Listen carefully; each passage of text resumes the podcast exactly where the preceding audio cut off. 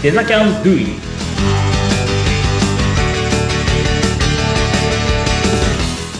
デザインキャンパスの浜野です。アシスタントの相本です。今日もよろしくお願いいたします。はい、よろしくお願いします。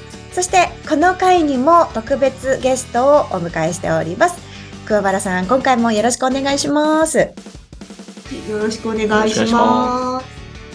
実際に元受講生でいらっしゃって、イメイクでバリバリデザインもしてらっしゃるというね、桑原さんのお話を伺っていく回になるんですけれども、まあ、前回は自己紹介、このデザインキャンパスをなぜ選んでっていうところを詳しく深掘りさせていただいたんですけれども、この回では、じゃあ実際に学校でどういう感じでね、学んで何を習得できたのかっていうところを伺っていきたいと思います。桑原さん実際に学校に入られて、どういう感じで勉強されてたんですか？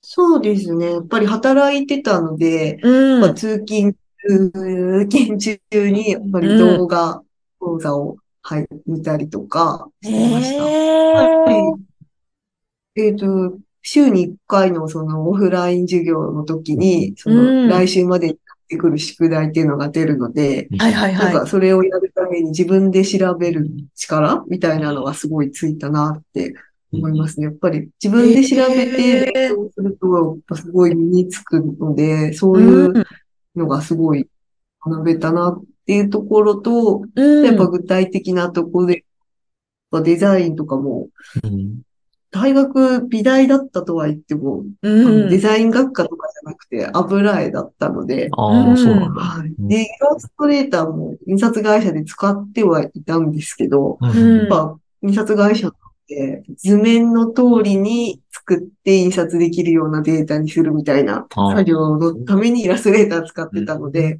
なんかクリエイティブなことをやるとき、そのデザインのなんか、なんだろう、感覚で作っちゃダメというか、なんか、私結構そのなんか、理由をなぜこうしなきゃいけないのかっていうのをはい。考えて作るっていうのが大事だっていうのは分かってやってはいたんですけど、なんかそこの爪の甘さみたいなところ。をすごい再認識できたなっていうのとか、うんあとはコーディングがもう全く本当にやったことがなかったんですけど、うん。まあそうですよね。今までね、印刷系のね、紙だったりしたわけですもんね。あったん。ですけど、デザインキャンパスで勉強して、うん。だいぶ HTML、CSS、JavaScript は書けるようになったなっていうのは、すごい成長できたなと思いますね。すごいよね。全くゼロの状態からスタートして6ヶ月間でうん。やれたん。だもん。ね。すごいですね。そう、僕はあの、あれなんですけど、あの、デザインを担当してる人間なんですけど、あの、もともとじゃあ、そのイラストレーターはそこで触ってたけども、めちゃくちゃ触ってたわけではないし、なんだったらフォトショップなんかはじゃあ全く？ああ、いや、えっと、フォトショップとかは、うん。あの、大学時代に自分があの、ポートフォリオ作るときのあ。写真の編集とかでちょっと触ったりと触ってた。て、あイラストレーターは、あの、ま、でも、印刷会社でほぼ毎日触ってはいたんですけど、その、うん。なんだろう、ゼロからあの何かを作るためじゃなくて、うん。図面を書き起こすためだったので、まあ結構ニッチななんかうん。機能とかを使ったりしましたけど、あー。なんか座標機能とか、なん。か。あ、そうなんですね。結構そこが厳しくて、あの座標でちゃんとあのゼロ、いやだからもう0.1ミリとかの世界だったので、へえ。やったりはしましたけど、あ全然違うんだ。違いますね。やっぱウェブ業界とは全然違う世界なんで、だから、うん。まあ、言ってみればウェブ業というところで言うと実務経験はゼロ。そうですね。の状態から、コーディングも全く知識がない状態から、今自分で調べて課題もこなして、うん。で一通りね、自立できるようになったってことでね。そうですね。すごくないですか？半年ですよまあね。確かに、ちょっと教えてる立場で僕が言うのもなんですけど、すごいですね。いや、先生も、あの、生徒さんもすごいっていうね、状況だと思うんですけど、それすごい。え、半年っていう期間ってどうですか？やっぱり課題もね、たくさん出たと思うんですけど、すごい大変だなとか、きっついなとか、思ってました？桑原さん。た大変ではありましたね。働いてた会社が祝日もなかったので。あ、そうへなの、ー祝日なんだ。忙しい。あ、だから、あの、移動中に聞いたりしながら時間作って。へえ。ね。へ え、まあちょっとスケジュール的にはハードですかね？そうですね。あ、でもコーディングが、あの JavaScript が結構その働いてた会社のガスっていうなんかあの、Google のスプレッドシートとかうん。をちょっと操作できるようなやつがあるんですけど、うん。それがほぼほぼ JavaScript うん。で作れるんですけど、うん。なんかそういうの、仕事中ちょっとそれをやることによって、ちょっとデザインキャンパス公演の理解にもなったりで。なので結構会社でやってることとデザインキャンパスやってることがあちょうどなんか重なって、みたいなこともあったりはしなるほど、なるほどね。じゃあ、実務に、その在学中でもちょっと活かすケースがあったんだね。でも、そういうところにやっぱこう自分がこうアンテナ張ってないと多分やらない。そうそうそうそうそうそうそうそうやっぱりと、そこにちゃんと目線を置きながら、うん、その学んだことを活かそうっていうね。これ、うんそういう気持ちなんだな。行動に手を移せないから。そうですよもねと。もと、まあ、クラバーさんの素晴らしいところでもあるとは思うんですけどね、本当です、本当です。もう学ぼうっていう姿勢が、あの、斉藤さんに、スタッフの斉藤さんにね、お話伺った時も、やっぱりこう、やる気がある人、もう才能とか経験じゃないよみたいなことをおっしゃってたけども、まさにね、桑原さんみたいにこう、やりたいっていう気持ちがあるから。だって課題出たら、普通の自分の学生時代を思い出しても、課題めんどくさいなって思うのに、ウェーってなりますよね。そうですよ。課題出たよ、みたいな。そういう、まあもちろん大変だけど、それをこう自分でスキルをまさに学ぶために必要だっていうような感覚はあったわけですもんね、桑原さんね。そうですよね。やっぱり自分全然できないなっていう、うごい。なので、うーん。得た課題はちゃんとやらなきゃなっていうのは、うーん。人よりできない、やらないとなっていうのはありますね。素晴らしい。うーん。これですね。うーん。意外と劣等感みたいな。そういうとこうろあ、そうだったんですか？あ、じゃあ、浜野さんから見てると別にそういう風には見えなかった。そうですね。なんかちゃんとこなしてきますし、ななんかそこまで、なんか自分のことを卑下するような感じは、その、いわゆる作品一つ一つがやってきたことに対してとか、やってることに対しては、あんまり思ってなかったですね。なんか他の人もあらできないなんていうのは、あ、そんなこと思ってないや、ってちょっと思って、今びっくりしてますけど。へえ、じゃあもうその影にはものすごい努力があったんでしょうね。うーん、ってことですよね。ねえ。いや、でもかっこいいですね。それを見せていかないっていうね。そうそうそうそうそう、今 実はみたいな、卒業した後にね。へえ。でも、あの、さっきおっしゃってて、すごく印象的だったのが、自分で調べて、あの、学んで課題に取り組めるっていうのがすごくこう、勉強になったっておっしゃってたんですけど、あそそういうのって好きだったりするんですか？調べたりとか。そうですね。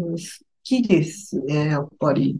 うーんなんかやっぱりところから多分好きだったんじゃないかなと思います。図書館がすごい近かったりもして、うん。よくわからない自分で調べに行ったりとかしてたので、えーそういうところなのかなって思いますね。あとは単純にやっぱり、お、オタクだったんで、もうなんで、すごいパソコン、もうなんか青春はもうパソコン、あの、ネットサーフィンで潰したみたいな。うなんかウェブサイトト。はい、あの、私の中学とかの時代は、やっぱりブログとか、個人がウェブサイト持ってる時代で全盛期だったんで、いろんなウェブサイト見て回るのすごい好きだったのうで、ーん。サービスみたいなのがやっぱり好きだっそうだたんだね。と思います。10年ぐらい前とかそうだね。まだスマホとかがね、ちょうどこう出始めて、うん普及し、時代だもんね。うん。桑原さんのそう年から言うと。うん。なるほど。まあそういう自分の特性というか、向いてるところがうまくこう今の仕事にも活かされてるわけですよね。ウェブ業界で。うんうんうーん、面白い。じゃあ、あの、勉強してるとき、もちろん大変だったことはね、課題、お仕事しながらっていうことでいっぱいあったと思うんですけど、これ一番きつかったっていうのあります？この瞬間みたいな。あー、きつかった。うーん。まあでも、コーディングはやっぱり本あ当に、ううんーん、そう最初の頃は、うん。なんか、ポジションがどうのとか、へえ、そうよね。だから、もともとまあ、そっちにいたっていうのもあるし、うんまあ、まあ、一般的にもデザインって結構目につくんですよ。そのうん街とか歩いてたらさ、うんうん何かしら看板うんなるほどなるほど、そういうので、なるほど。まあ、いわゆる、自然とこう、気づかないうちに多分インプットできてるんですよ。ああ、コーディングって目に見えないものなんです確かに。よ。例えば、ウェブサイトをこうね、いくら閲覧したとて、うん。まあ、それは一応デザインとしては、その形はわかるものの、うん中のコーディングまでじゃ見えるかっていうと、まあ、見えなくはないですよ。やろうと思えば。ただ、意識して見ることなんてもうないんで。ないああ。だからもう、うん。へえ、そこは確かに、受験は辛いかもしれないですね。いわゆる前の情報、事前情報がないから、頭の中に。うーん。え、でもそれがもう今じゃできるようになってるわけですもんね。そうですね。もう最初の頃に比べれば、うんだいぶうーん。すごい乗り最初の頃は越えた。そうです。見せられても、な何書いてあるのか全然意味えわかんなかったりそうだったんだ。今はもうだいぶ、ちょうど読めるようになった意味がそうですね、読めるようになってえー、ますすごい、すい。ごい。へえ、じゃあ、課題がしっかり身になって、自分でももちろん努力されてってことですよね。なるほど。じゃあ、コーディング苦労されて、じゃあ、すっごい楽しかったなとかっていうことってあります？楽しかったのは、うん。あやっぱりコーディングできるようになったああこと。で、辛かった分ね。それを突破すればそれも突。破して、なんか理解できたっていうの、瞬間がやっぱりすごい楽しかったですね。か、かっこいいですね。辛かったことと、嬉しかったことが被るみたいな。へえ。そうです。作りたいなと思ってたサイト、自分の作品を載せるポートフォリオサイトで、うん。なんか、をちょっと入れたようなサイトを作りたいなと思ってて、うん、それの卒業制作したんですけど、それがなんと形になった時とかは、うんやっぱり嬉しかった。ええうんすごい。いやー、これかっこいいですよ。そこをね、乗り越えてっていうことで。